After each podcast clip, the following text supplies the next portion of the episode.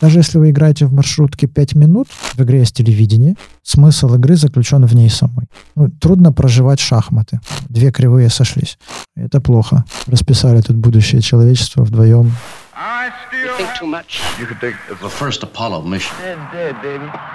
You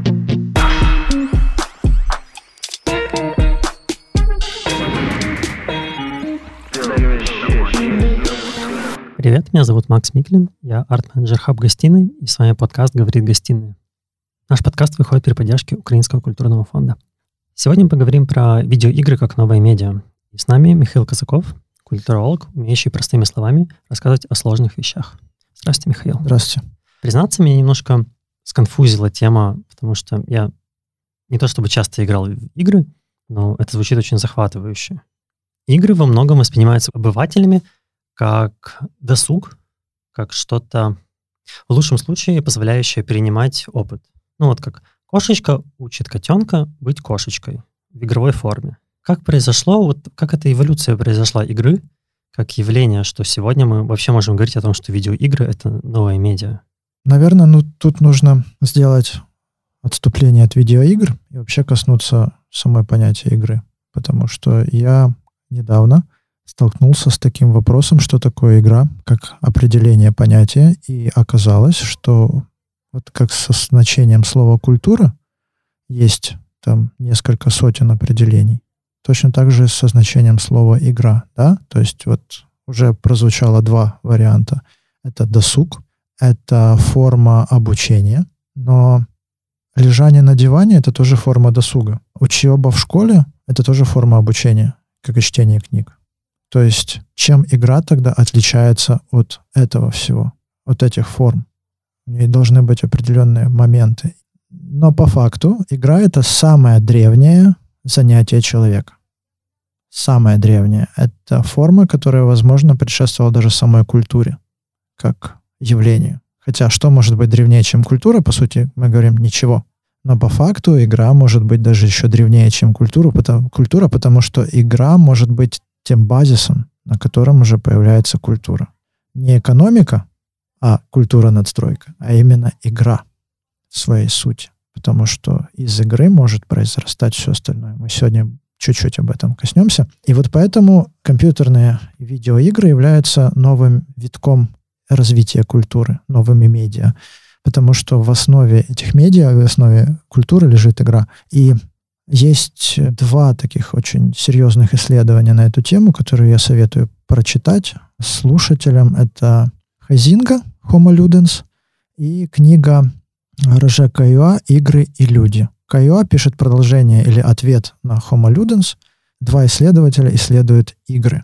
И мы сегодня будем касаться этих э, произведений и на основе их будем анализировать видеоигры – и таким образом поймем, что же такое, по сути, это, это вот самая видеоигра в современном контексте, и почему это новые медиа, и вообще почему это так важно для культуры. Медиа, да, мы говорим о том, что это такое. Медиа — это способы получения какой-то информации, способы получения знаний о мире, способы извлечения ролевых моделей. Медиа могут быть в самом широком смысле. Книги, сериалы, кинематограф. Но как сюда втиснулись игры? Вопрос.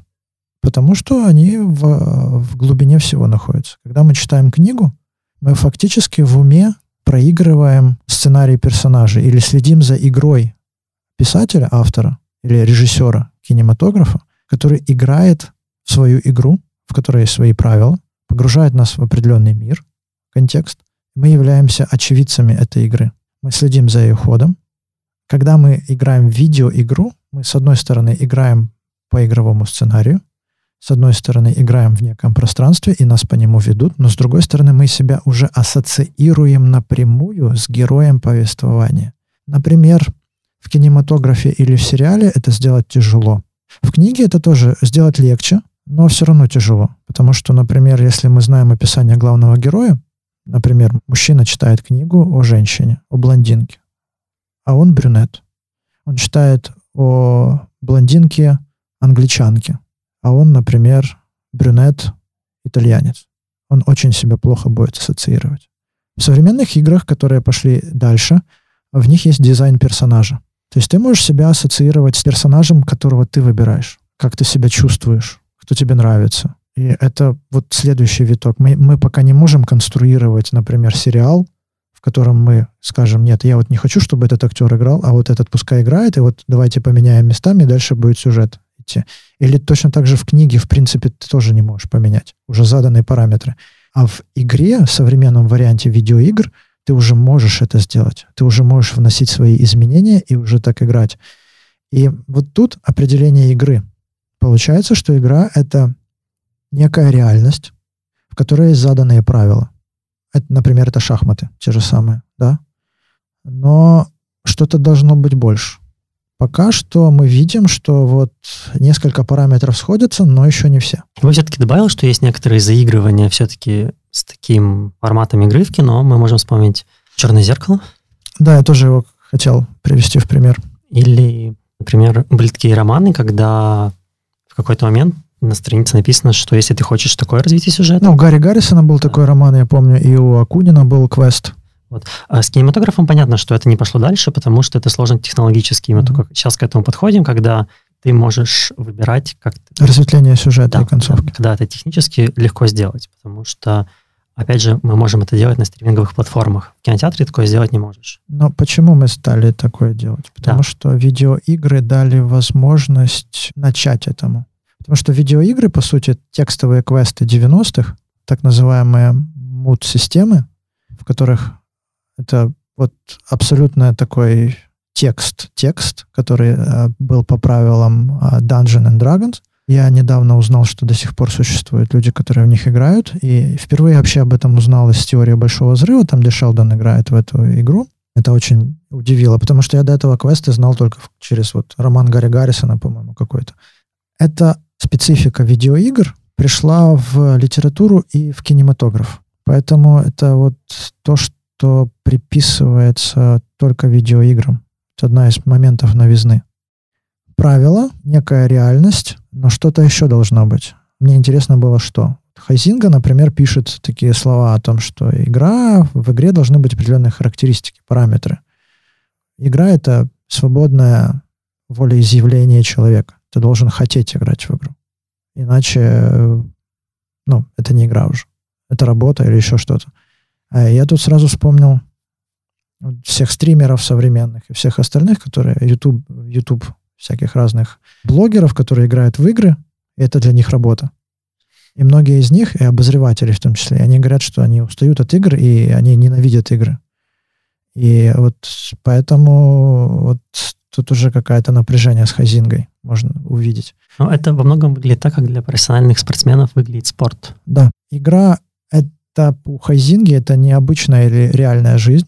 И вот тут тоже остается вопрос, потому что что же такое современные видеоигры? Потому что современные видеоигры являются отражением очень часто реальности. Возьмем, например, GTA 5, где ты садишься, смотришь телевизор, в игре есть телевидение, и ты, переключая каналы, видишь э, постиронию, иронию, сарказм и так далее над современными реалиями в американском обществе. Вообще GTA 5 это очень саркастическое, ироническое произведение. То, что оно всячески указывает на те проблем, проблемы, которые есть в американском и капиталистическом обществе. Вот вся серия GTA 5, особенно там третья, четвертая, пятая, построена на вот этом вот, вот этой вещи. Поскольку такой феномен культуры, который выбивается, или который вот вобрал в себя всех нас, можем ли мы представить, что лет через 20, 30, 50, 70 мы будем изучать это в школе как феномен, не просто как феномен культуры, а вот как мы сейчас изучаем литературу? Ну, я очень на это надеюсь. На самом деле, потому что те способы нарратива вообще, по сути, те приемы нарративных методик, которые есть в играх, они достойны изучения. Сейчас существует такая, это лет 30-40, нет, где-то лет 30, пускай будет так, существует такая молодая дисциплина в гуманитаристике, это Game Studies. К сожалению, в Украине ее практически нет. На Западе Game Studies — это очень популярное движение. Есть защита диссертации на эту тему и так далее. То есть там другой вопрос. Там к играм давно относятся серьезно. У нас э, игры это что-то вот действительно, да, что-то такое не ну, дозвилля. Это вот твой досуг, ты можешь выбрать сериальчик почитать, там, не знаю, на рыбалку сходить или еще что-то. А здесь же именно вопрос к видеоиграм как аудиовизуальному искусству. Что заставляет западный мир смотреть на игры как на что-то серьезное? Ну, с одной стороны, индустрия, конечно же, экономическая составляющая. Если это покупают, это будет иметь смысл. Но э, если изначально мы посмотрим там первые игры, которые были, 50-е годы, там, вопрос, где появились компьютеры, да, то есть не у нас, на Западе. Там первые компьютеры, буквально там первые какие-то вот эти игры, если вам интересно, можете посмотреть э, визуальный такой небольшой подкаст на ютубе от DTF. В общем, история видеоигр, там у них есть интересные рассказы о том, как они развивались эти видеоигры. То есть изначально там крестики-нолики визуализированные, там еще какие-то, еще, еще, еще какие-то штуки, плюс аркады. Людей надо чем-то занять, людей надо разнообразить их досуг, да, опять-таки досуг, но с другой стороны, компьютеры становятся, техника становится более распространенной, человек имеет возможность купить домой игровую приставку какую-то и уже что-то там дальше себе фантазировать. То есть, опять-таки, попадание в виртуальный мир. У нас э, вопрос связан был с ресурсной базой, то есть у нас не было денег для того, чтобы купить это себе долгое время, и не было так распространено, потому что для нас развлечения в нашем пространстве были также связаны с какими-то пропагандистскими подходами. Государство должно регламентировать твой досуг. А здесь же мы вернемся опять, да, как говорил Хазинга, доступ к игре должен быть свободным. У тебя есть ресурсы, у тебя есть финансы, ты можешь купить, ты можешь играть. Компьютеры дешевели, приставки дешевели, появилась аркады, после аркад появились Atari, первые игровые приставки и так далее, так далее, так далее. Кстати, интересный факт. Майкл Коган был такой предприниматель, одессит, одессит, вот. И чтобы вы понимали, это человек, который является основателем японской фирмы, которая долгое время продавала аркады, занималась поставкой аркадных э, автоматов и игр. И первая, самая знаменитая, одна из самых знаменитых игр Space Invaders появилась благодаря его предпринимательскому вот этому всему подходу. То есть Одессит был одним из распространителей рынка видеоигр и стоял на заре учреждения видеоигр. Это очень замечательно. Да, вот эти аркадные автоматы, пинбол и так далее, вот они показали, что человек может отвлечься, да, то есть вот Хазинга, вернемся к нему. Смысл игры заключен в ней самой. Но интересный момент, что вот это определение Хазинга, оно какое-то хромающее, мне кажется. И мне больше нравится то, что говорит дальше Каюа в игры люди, которые спорят с Хазингой, и говорят, ну смотрите, давайте сейчас разбираться, что такое игры. На самом деле их много.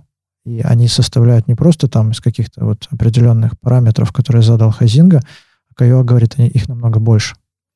И вот тут мы продолжаем размышлять над видеоиграми как новыми медиа, но с позиции уже более широкого контекста. И о чем говорит Каюа? Он говорит о том, что игра существует по своим правилам, и если эти правила нарушать, игра распадется, Таким образом, получается, что игра является некой симуляцией реальности. Ее феномен в том, что это гиперреальность. Играя в игру, поддерживая правила, ты э, живешь в этой реальности, проживаешь ее. И вот тут мы понимаем, что феномен современных видеоигр — это именно проживание. Ну, трудно проживать шахматы. Но это как-то странно. Но только если ты недавно не смотрел какой-то сериал, связанный с шахматами. Если ты недавно не смотрел, да, «Гамбит королевы». Я не, смотрел статистику, там, где количество скачиваний приложений и э, интереса к шахматам был равен, равно пропорционален просмотрам на Netflix. Две кривые сошлись. И современная игра дает тебе возможность погрузиться в мир, в котором тебе интересно, из которого тебе не хочется уходить, и она становится вот этой симуляцией реальности. Можем ли мы говорить о замене? Вполне. Вполне для некоторых людей это является заменой современной ну, реальности, которую они видят лучшей версии лучшего из миров, так сказать. Вот, например, э, если, я не знаю, сейчас все ругают Киберпанк 2077, я в него играю, и он мне очень нравится. я понимаю, что есть люди, которые специально брали больничные или отпуска для того, чтобы пройти эту игру. Это сравнимо, пожалуй, с каким-то таким религиозным подходом, когда люди ради какого-то действия совершают ритуалы и тратят на это время. Что самое интересное, что по сути Хазинга, ну вот как бы он обходил это стороной этот вопрос, ну я у него не нашел. А Кайо говорит о том, что игра, по сути, связана с религией и с мифом. И он приводит они, примеры, там, связанные с э, дионисийскими там, играми и так далее. По сути своей, вот эта гиперреальность влияет на наш, э, на наш быт. Можно вот провести параллели с религиозными практиками, как я говорил уже. Человек готовится к паломничеству. Человек тратит на это финансы, человек тратит финансы на игры – Человек тратит время на паломничество к святым местам, человек тратит время на прохождение видеоигры. Человек готов защищать понравившуюся ему игру, быть ее фанатом до такой степени, что готов не приемлить вообще другую точку зрения других людей на, на эту игру. Вплоть до, ну, до ожесточения. Почему? Потому что игра порождает в нем некое экстатическое переживание. Почему это происходит? Потому что он ассоциирует себя полностью с тем, что происходит в этом мире. То есть он, для него это сверхреальность уже. Это симуляция становится. И этого, в принципе, в той или иной мере, конечно, такое в медиа можно встретить. Но эффект игры намного глобальнее и больше. Потому что для того, чтобы тебя поддерживать в этом тонусе, тебе нужно, если это касаемо книги, да, которая является законченным произведением, ну, тяжело это. То, что ты знаешь концовку, знаешь начало, знаешь середину, ты можешь выучить всю книгу, ассоциировать себя с героями, но рано или поздно тебе надоест. Кинематограф то же самое. Здесь же, если мы говорим особенно о сессионных играх, особенно о онлайн каких-то играх, у человека возникает там некая комьюнити. У человека там возникает некая жизнь.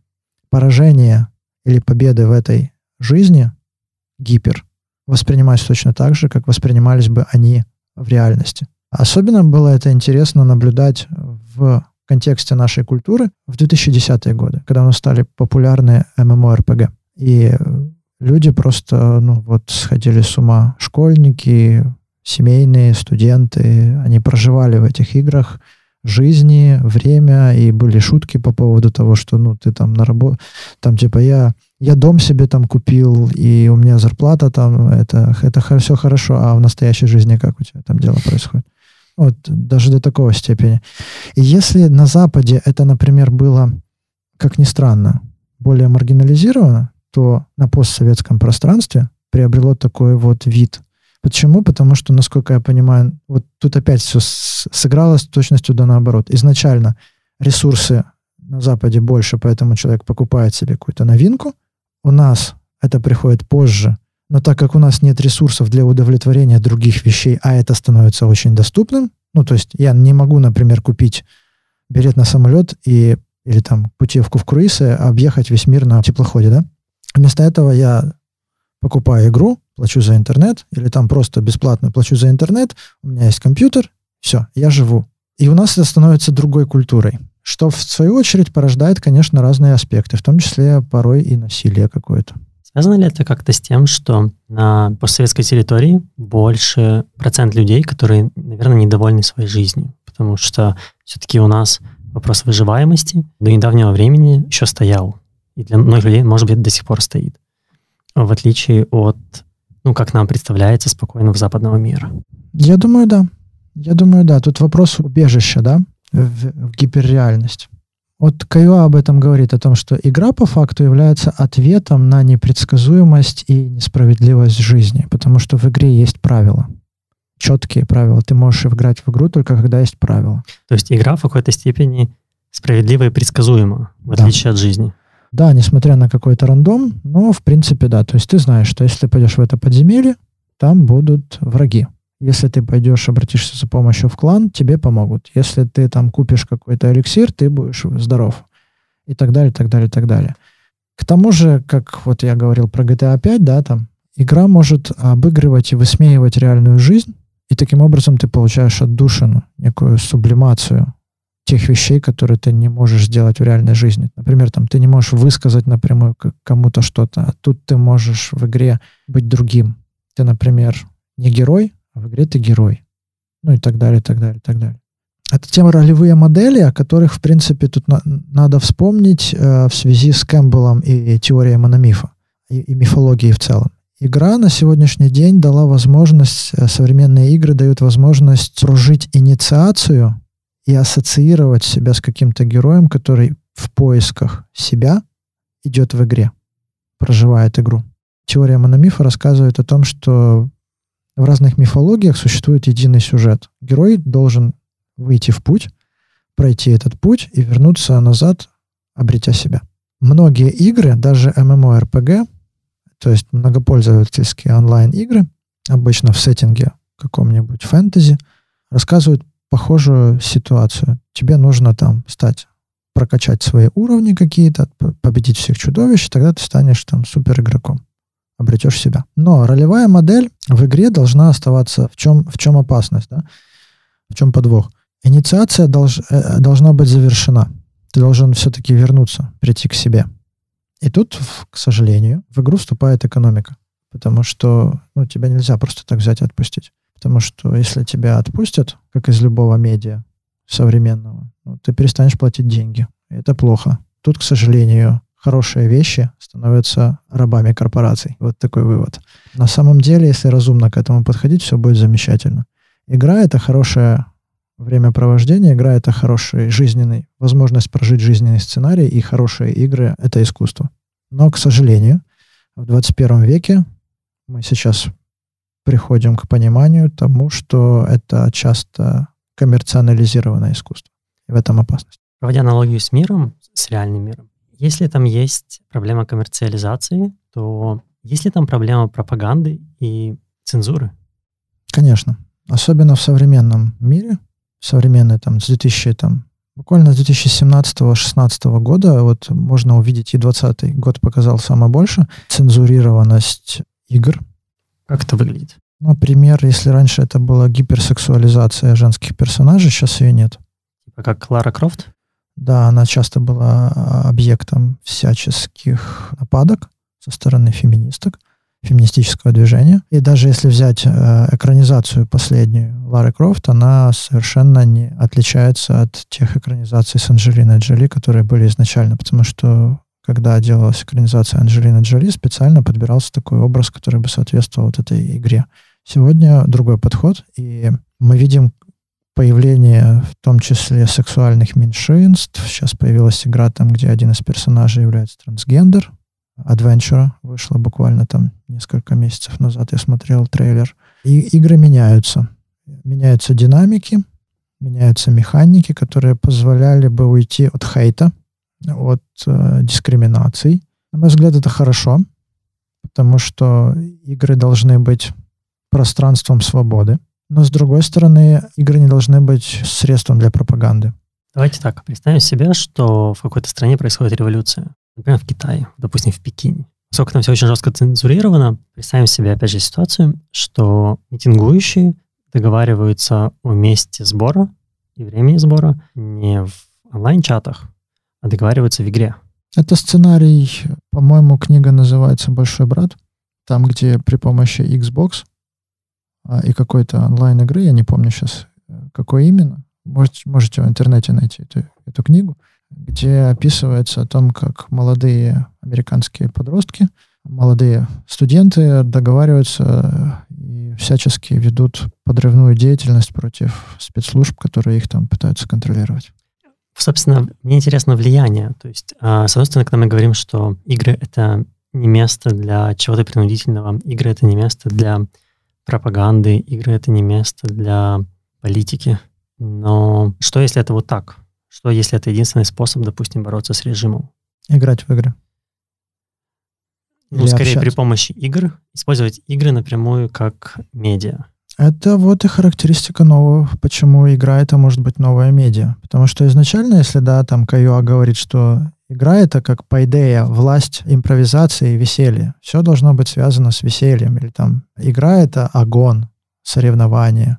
Или еще что-то, это получение какое-то там головокружения нового опыта. То есть он перечисляет там разные разновидности игр, там Vertigo, Agon, Paideia и так далее, то вот видеоигры в том формате, в котором они сегодня есть, это из отражения жизни, а то и получается и сама жизнь. Потому что когда, например, игроки в Warcraft, World of Warcraft собираются вместе и решают какие-то вопросы, которые влияют на изменения в самой игре, и так, что это замечают разработчики и не могут понять, что там случилось, а потом оказывается, что вот игроки играют свою собственную игру, так сказать, это удивляет.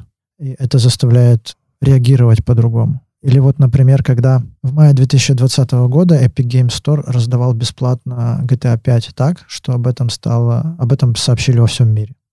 Все новости были только об этом. Почему? Потому что знаменитая игра раздается бесплатно, и желающих напор такой большой, что люди не могут скачать, не могут зарегистрировать, не могут забрать, и об этом говорят все СМИ. Это напоминает 80-е, когда игры весили несколько мегабайт, да, да. ну, потому сейчас... что одновременно люди заходили на сервер, он падал. И сейчас тоже снова падал. в мае, когда сервера упали, и вот похожая ситуация была сейчас с Киберпанком, когда в Стиме ночью, в 12 ночи во всем мире должна была начаться эта игра, и вот те, кто покупал в игровом, через игровой сервер Steam, у всех все, естественно, тоже упало, потому что люди а, ожидали игру. Вот тут именно этот момент, да, гиперреальности, религиозного какого-то чувства и проживания. Мне кажется, это великолепно. Мне кажется, это то, что основная масса людей потеряла, потому что раньше мы так ждали фильмы, раньше мы так ждали новые альбомы музыкальных групп. Мы считали эти дни, стояли, я стоял под кинотеатром, и вот мне нужна была эта премьера, премьера очень, да, да. очень сильно. А сейчас, а, ну, мы еще ждали сериалы, мы ждали новую серию неделю, и все, что мы делали неделю, это обсуждали. А сейчас мы заходим на Netflix и смотрим за ночь весь сезон. Интересный момент, что по поводу вот, да, ожиданий премьеры, когда э, вышла игра Red Dead Redemption 2, она обогнала по продажам Мстителей. Казалось бы, доступность игры. Для игры нужен игровая консоль или какой-то ПК, да, то есть девайс, который будет проигрывать эту игру, чтобы ты в нее играл. Причем, ну, не просто девайс, который, там, не знаю, калькулятор, скажем так, грубо говоря. То есть должны быть какие-то мощности. У тебя должен быть доступ к интернету, у тебя должны быть деньги на то, чтобы это купить. И главное, время. И время, чтобы это пройти. С другой стороны, пойти в кинотеатр. Доступность, дешевизна и все остальное. Но в денежном эквиваленте получается, что игры обгоняют. Это вот интересный аспект. Это Может пи... быть, это связано с тем, что когда ты идешь на «Мстителей», ты просто вписываешься в мировой контекст. Ты завтра пообщаешься в реальном мире с людьми, которые смотрели этот же фильм. Ты обменяешься мнением с друзьями, ты напишешь в своем твиттере, какой фильм был хороший или какой фильм был плохой, запостишь пару скриншотов. Когда ты играешь, то ты уже там этим делишься. В этот момент ты переживаешь это единение и эту коммуникацию, которую ты не переживаешь, когда ты один на один с экраном, и в основном все твое единение, которое может быть с кинозалом, это когда вы вместе смеетесь. Uh-huh. Поэтому многие комедии в кинотеатрах смешнее, потому что ты хочешь этого единства, и вы громче вместе смеетесь, чем когда ты смотришь этот фильм дома один. Ну да, потому что получается, что мы через видеоигры, играя в них, мы вот э, проходим вот этот мимезис, миметическое желание ассоциировать себя с кем-то, у которого что-то есть, чего нет у меня. И я играю в игру, например, могу ассоциировать себя и получая через этот виртуальный аватар, получать некий опыт или некие вещи, или некие достижения, которые хотел бы иметь, хотел бы себя опробовать в этой роли. Например, там, если Red Dead Redemption, Red Dead Redemption — это там, симулятор бандита, можно сказать, да, на Диком Западе. Или там э, в Киберпанке сейчас это вот роль там хакера какого-то, да. Или же в Sims мы говорим о там вообще симуляторе, как конструкторе жизни. Была такая еще игра, называлась «Спор». Mm-hmm. Это был как симулятор бога. Да-да-да, или так даже, даже еще, еще глубже. То есть мы про, проходим вот этот э, мимезис и проходим вот эту мимикрию, подражание. Каюа, например, он тоже выделяет эту категорию. Он говорит, что есть, существует одна из видов игр, это мимикрия, подражательность, когда мы подражаем реальной жизни. И вот, в принципе, через эту категорию игр можно заниматься образованием. Меня поражает в последнее время то, что у нас, с одной стороны, э, существует очень большая индустрия игр, и игры — это новая медиа. А с другой стороны, много людей действительно говорят, что они ни во что не играют. Ну, типа, я не играю в игры.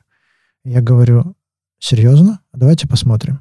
Обычно под игрой понимаются вот, вот эти вот какие-то огромные звучные названия или там рисуется образ какого-то тучного мужчины, который сидит в подвале, у него есть компьютер, он нигде не работает. Это про меня, это я так представляю. Я думал, что не играл, и вот я из тех людей, которые так думают. И вот он такой, ну, мар- маргинальный гик. С другой стороны, я говорю тогда в такие случаи, хорошо, вы ни во что не играете, у вас есть скидки, скидочные карты в супермаркет? Вы да. покупаете, берете наклеечки. Это геймификация пространства, это уже игра. Особенно женщины любят говорить, я не играю ни в какие игры. Я говорю, хорошо, у вас есть на телефоне игра 3 в 1, 3 в ряд? Они такие, ну, есть. В большинстве игр это там что-то типа Gardenscape. Это самая популярная, одна из самых популярных сейчас игр. Я говорю, а вы знаете, что самый большой рынок видеоигр — это мобильные игры? А вы знаете, что эти игры, которые называются гиперказуальными, то есть очень простыми, вот эти три в ряд и так далее, это те игры, которые приносят самый большой приток в индустрию финансов.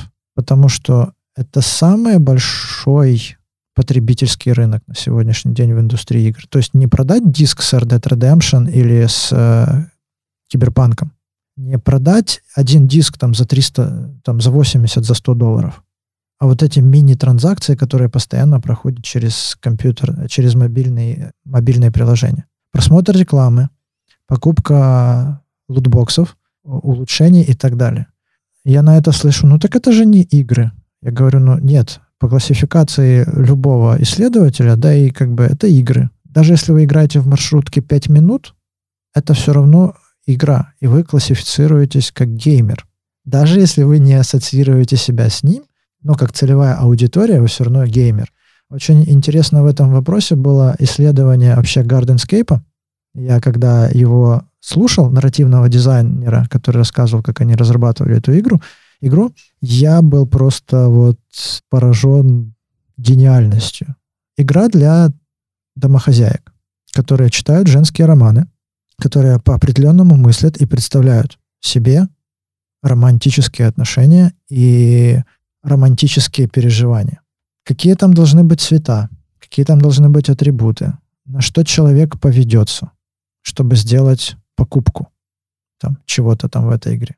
Это ужасно. Мне кажется, туда можно пихать столько рекламы. Ну, вот оно и делается тогда. И я вот сейчас, когда коснулся вот э, вообще вопроса изучения и построения игр, геймдизайна как такового, проектов всех этих, я увидел как будто этот Нео, которому дали таблетку, пилюлю. И я такой открыл занавес, а там вообще другой мир в игровой индустрии, особенно этих мобильных вот приложений всех. Это так такая просто вот фабрика по выкачке финансов. А выкачка ли это? Э, просто... Нет. Вот мы, мы же платим за это. Просто. Вот в том-то и дело, что это не... Ну, а агрессивная реклама, агрессивный маркетинг, мы же ведь на него прекрасно знаем, как вестись.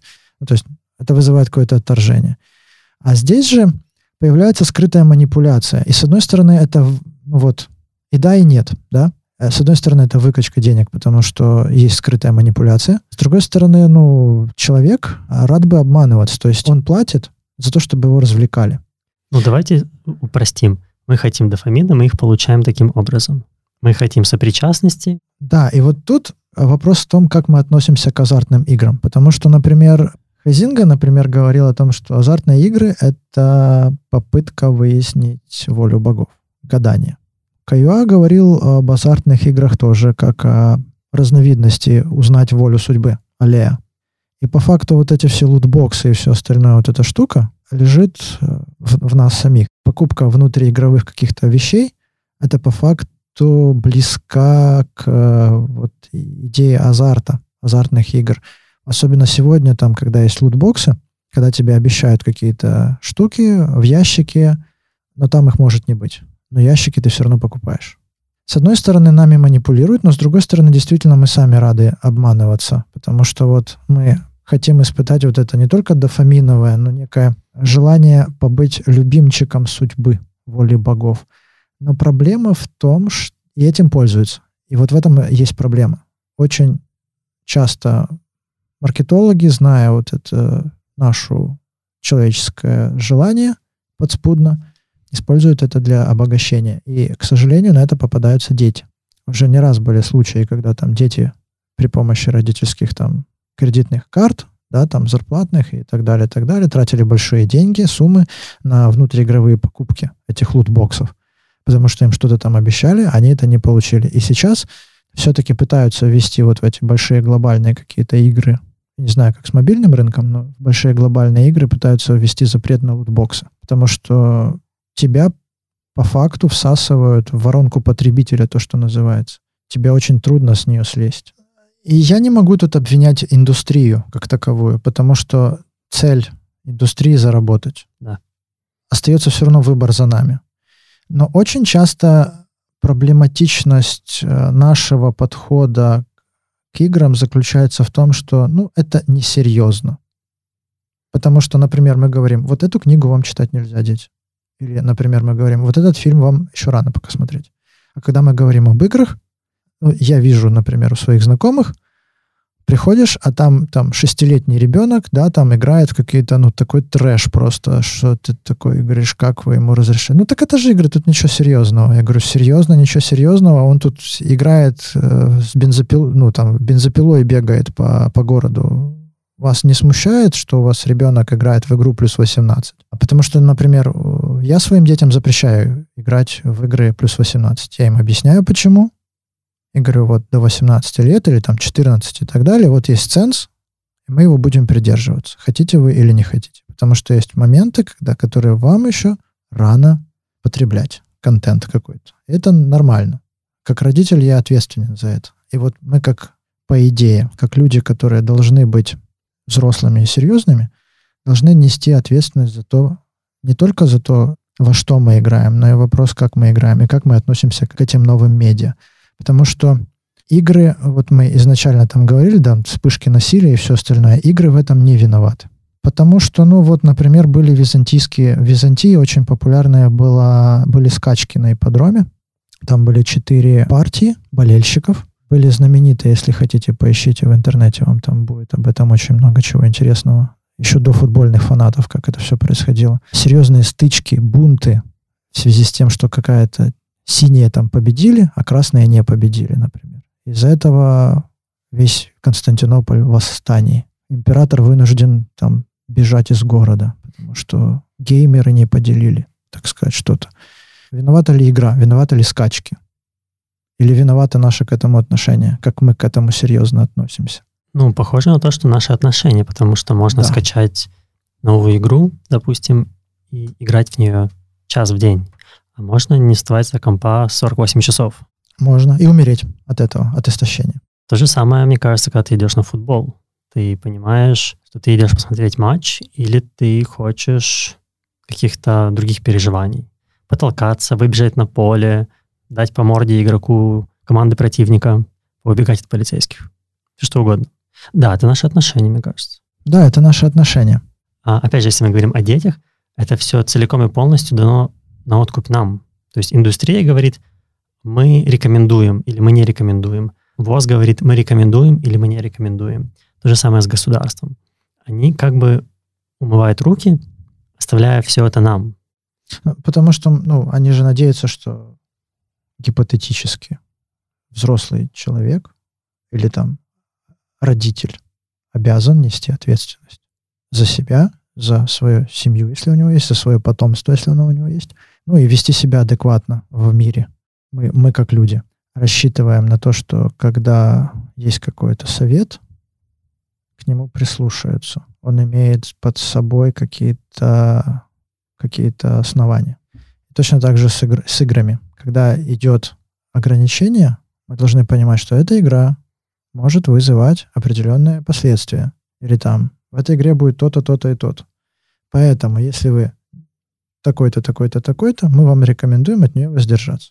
Ну и вот если мы следуем этим советам, значит, мы все-таки зрелые люди. То есть это один из тестов на, на зрелость. Что дальше? Влияние будет увеличиваться. Как это скажется на культуре? Я думаю, это будет связано с э, ну, те же самые игры дополненной реальности, да, с геймификацией пространства еще большей. То есть игры э, станут теми виртуальными мирами в одном из худших, наверное, таких проявлений постапокалипсиса и антиутопии. Люди будут все больше уходить в какие-то виртуальные миры.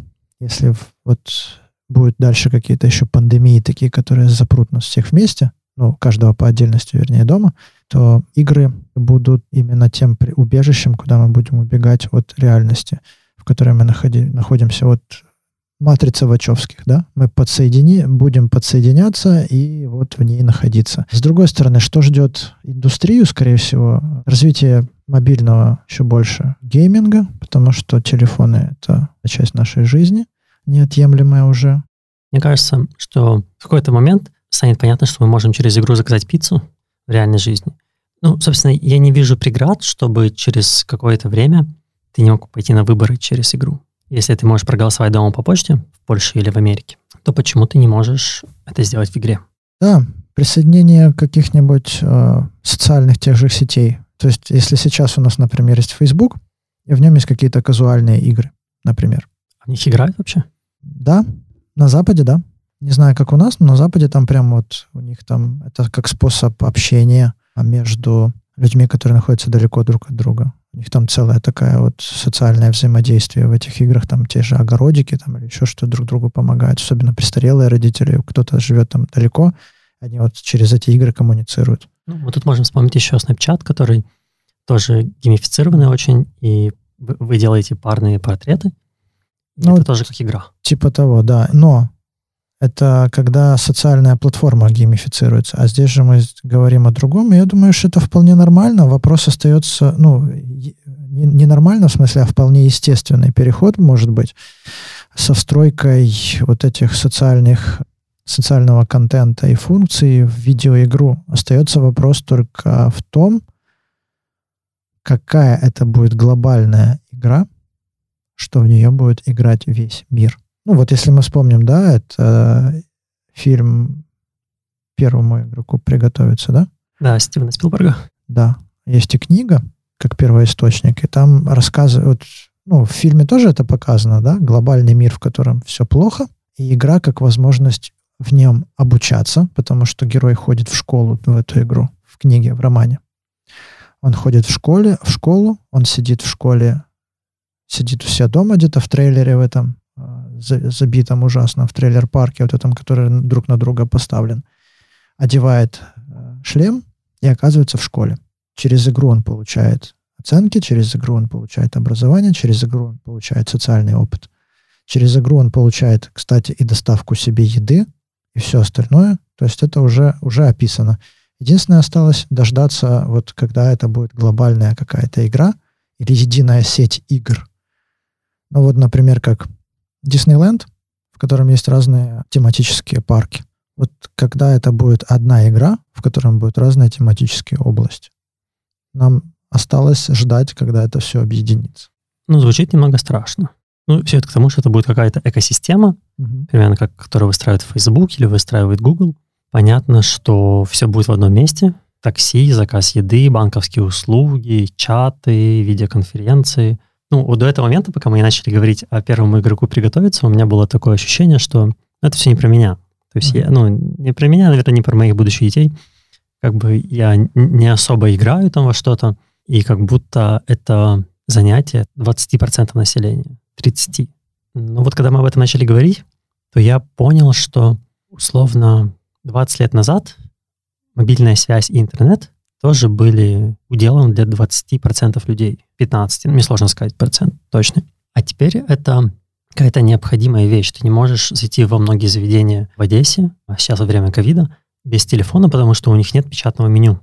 Mm. То есть ты подходишь к столику, сканируешь QR-код, и только в этот момент ты можешь что-то, в принципе, заказать. Ну, то есть не то, чтобы тебе не мог официант подойти и сказать, что там есть, но конвенциональные правила выглядят таким образом, что мы это делаем вот так, онлайн. Мы смотрим это меню и заказываем. Сказать об этом кому-то 40 лет назад, что через 40 лет вас там будет какая-то болезнь, ну, ладно, неважно, вот будешь заходить в заведение, будешь брать свой маленький квадратик, при помощи него заходить в большую глобальную сеть, чтобы узнать, что есть в этом заведении поесть, как-то это звучит очень сложно и странно. И вот когда я думаю об этом, то близость и неминуемость компьютерных игр, которые будут везде, кажется очевидной. Единственное, я не представляю, как. Я не представляю, почему 80, 90, не знаю, 70% населения должно играть. Что что должно быть там такого великолепного, чтобы все отказались от какой-то дофаминовой иголки реальной. Чтобы мы отказались во многом, не знаю, от спорта, от секса, от еды, самого простого способа получения гормонов. Ну, получается, что мы сейчас то, что все перечисляем, оно может быть как часть этой игры. То есть совмещение вот этих всех, о чем говорил и Хазинга, и Кайо, да, и даже больше, совмещение этих всех факторов даст возможность, гипотетически даст такой идеальный продукт, такую идеальную игру, в которую будут играть все, и которая будет намного интереснее, чем реальность, которая, в которой он пребывает человек сейчас, чем самая настоящая реальность, то есть гиперреальная симуляция. Это связано с урбанистическими проблемами Конечно. как-то или нет? Конечно, это связано и с экологией, и с урбанистикой, и с вообще пониманием даже экономическим наших желаний, наших возможностей. Игра может давать возможность утолить э, какие-то потребности, которые ты не можешь утолить в физическом мире. То есть это снова побег?